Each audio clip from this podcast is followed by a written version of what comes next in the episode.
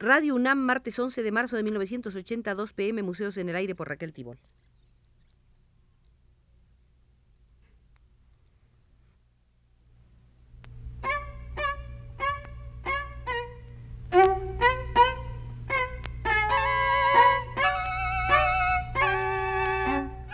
Museos en el Aire.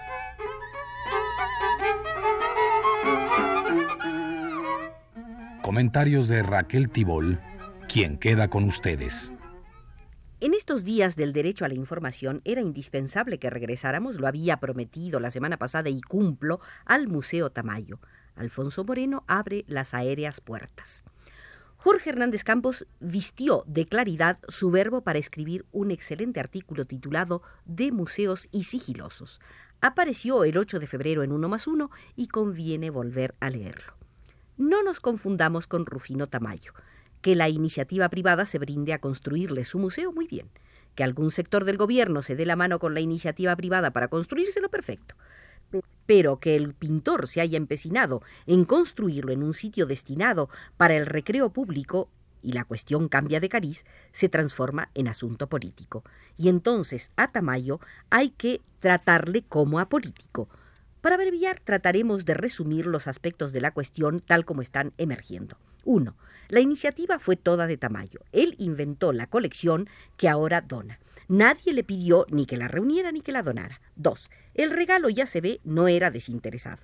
Era, junto con el de un conjunto de la propia pintura de Tamayo, un cebo para que por lo menos con participación del Estado se le construyera un monumento a su propia gloria.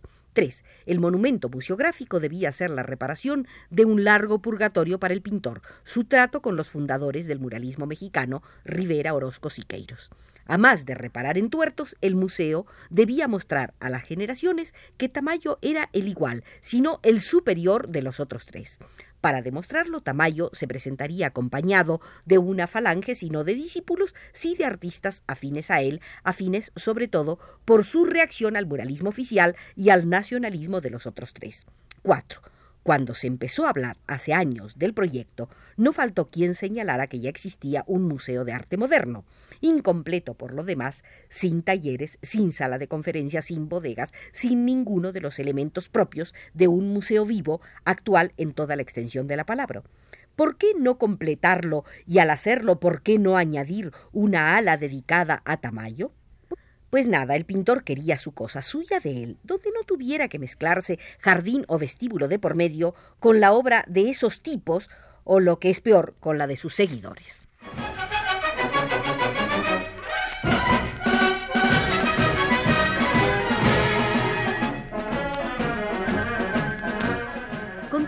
Con los numerados e inteligentes argumentos de Jorge Hernández Campos. 5.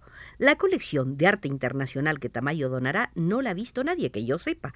Yo conozco una o dos obras. Hace unos cinco años vi una lista. No era impresionante, más bien todo lo contrario. Dudo que nadie en el sector oficial, vaya, ni siquiera el profesor Hank, haya examinado ese conjunto o haya podido emitir un juicio. Si se va a efectuar un kit pro quo, habría que evaluar el kit antes de producir el quo. Elemental. Me consta que Limba no ha sido consultado para nada. Por lo tanto, eso de que si doy la colección, que si no la doy, que si me la llevo a Nueva York, todo el mundo se está llevando todo a Nueva York, tanto para dar una lección a este calderón de nacos, que si la dejo en el país, se ha efectuado sobre algo de lo que no se sabe nada. 6. Pasa entonces que el Museo de Arte Moderno ya no basta, ahora se necesita uno supermoderno, que se denomina internacional precisamente porque quienes exponen en el primero están manchados quizás del pecado de ser nacionales y por consiguiente no modernos. ¿Qué lo que se ha hecho como arte en México no es moderno? ¿Acaso para ser moderno necesita el ser admitido en el nuevo futuro museo, ser aprobado por Tamayo, parecerse a lo que se produce para los grandes mercados de los países ricos? Porque todo lleva a pensar que eso es lo que debe entenderse por internacional aunque este término es muy elástico en el sentido en que la gran masa de lo que uno ve por París, Nueva York, Londres, Zurich, Frankfurt, Milán, etc., es espantosamente monótono y repetitivo, puro mercadising, chicle para los ojos, minifalda para el intelecto. Pudiera ser también que la colección que nadie ha visto resulte superada, anticuada. Es posible que en el momento de abrir muy ufanos el nuevo museo, alguien lo descubra, como suele suceder en las provincias culturales, que se erigen ellas mismas en provincias culturales, al margen del tiempo, muy atrás de lo que produce Nueva York, Zúrich, Milán, etcétera, etcétera.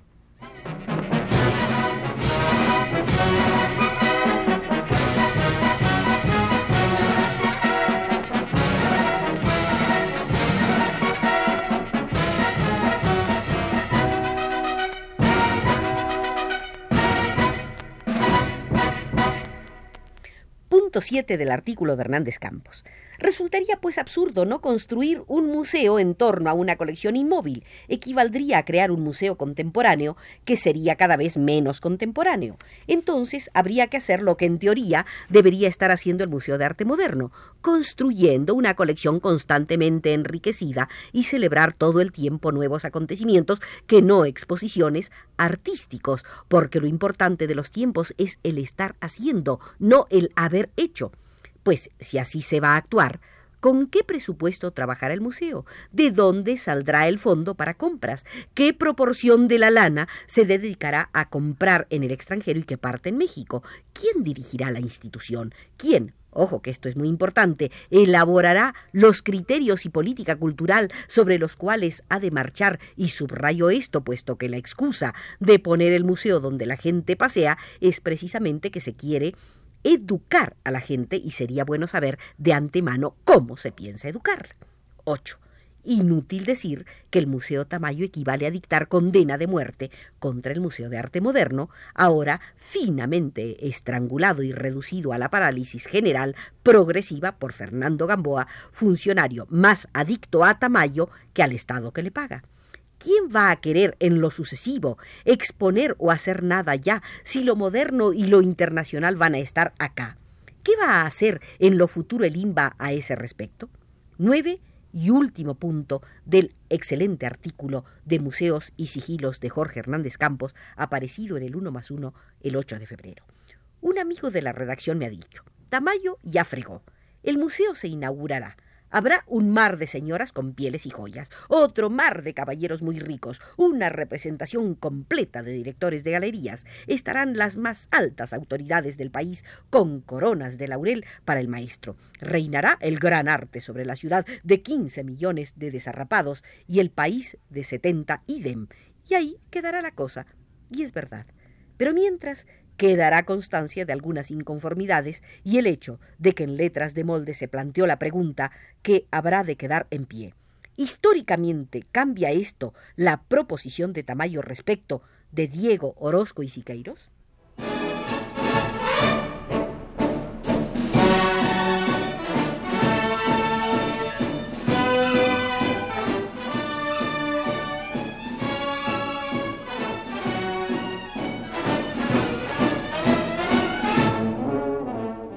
A todo esto, ¿Tamayo qué?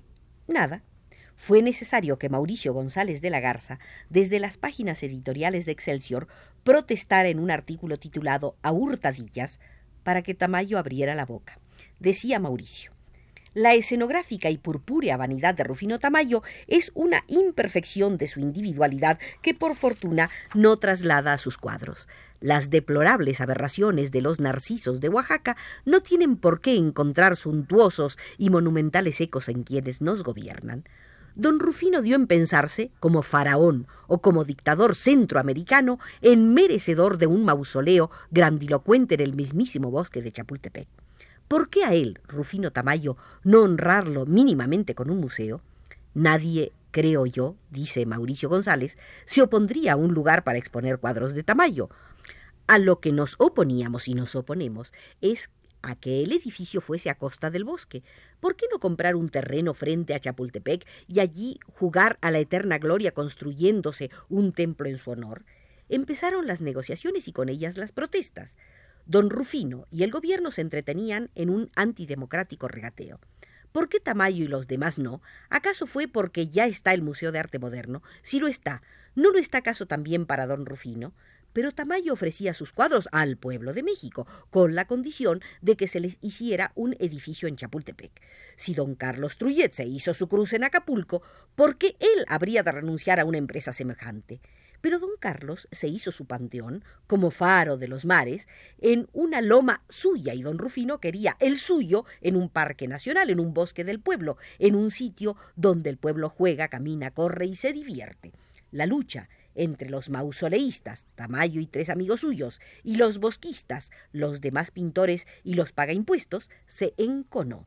Tamayo, hierático, avisó que entonces no regalaba nada al amado pueblo de México, y olvidado quedó, como en archivo burocrático, el onanista monumento. Por lo menos eso creíamos y en eso confiamos, pero por lo visto, por otro error sexenal, la arbitrariedad puede esplender con elocuencia de hipócrita convulsión estética. Don Eduardo Rincón Gallardo, director de Obras Públicas del Departamento del DF, hubo de afirmar sin sonrojarse que el Museo de Tamayo se ha proyectado y construido en el bosque de Chapultepec en secreto para que la opinión pública no estorbe su realización. Lo que habría que estorbarle al arquitecto Rincón Gallardo es su chamba. Él debería saber que un funcionario como él está allí para cumplir las leyes y la voluntad del pueblo, no para imponernos sus caprichos y los de Tamayo. Eso se llama a hurtadillas y es inadmisible en un país democrático. No es Tamayo el único pintor mexicano que merece un museo, en todo caso, y previo consentimiento, que se construya un condominio pictórico. Pero ¿se habrán olvidado Rincón Gallardo y Tamayo de lo que pasó a la estatua de Alemán en la ciudad universitaria? A fuerza dicen ni los zapatos.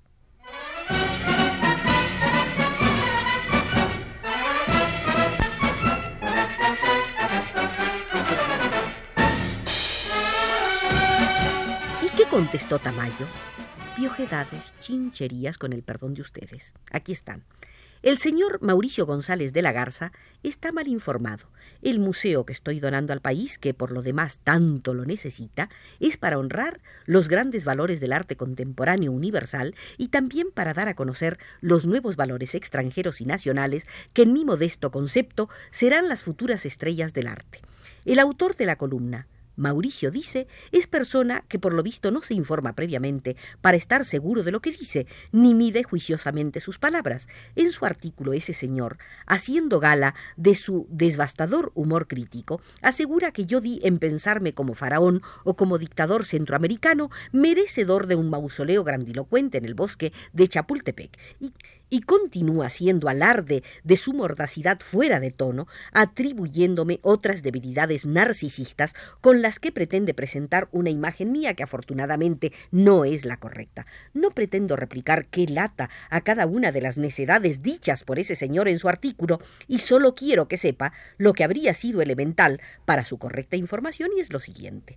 El museo que estoy donando a mis compatriotas no es un monumento a mi obra, la cual está afortunadamente juzgada y por lo tanto no necesita que yo la glorifique. Por el contrario, con este museo presento mis respetos y mi admiración a los grandes valores del arte contemporáneo universal.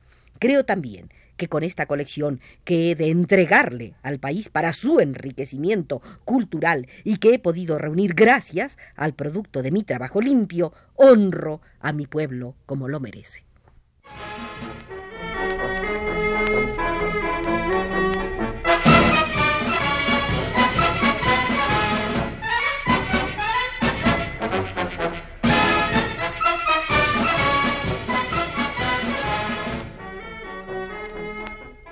Ya para cerrar por hoy este expediente Tamayo, recojamos algunas ingeniosidades expresadas por Federico Silva. Construir en Chapultepec el Museo Tamayo, sin antes haber agrupado siquiera la gran colección del arte de la Revolución Mexicana, desde Posada Leopoldo Méndez, desde el Doctoratl hasta Siqueiros, equivale a levantar un mausoleo a Victoriano Huerta y rezar un novenario por Madero. Debería llamarse Museo de la Revolución Traicionada.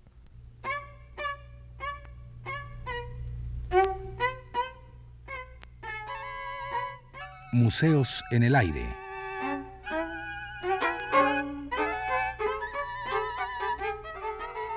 Comentarios de Raquel Tibol.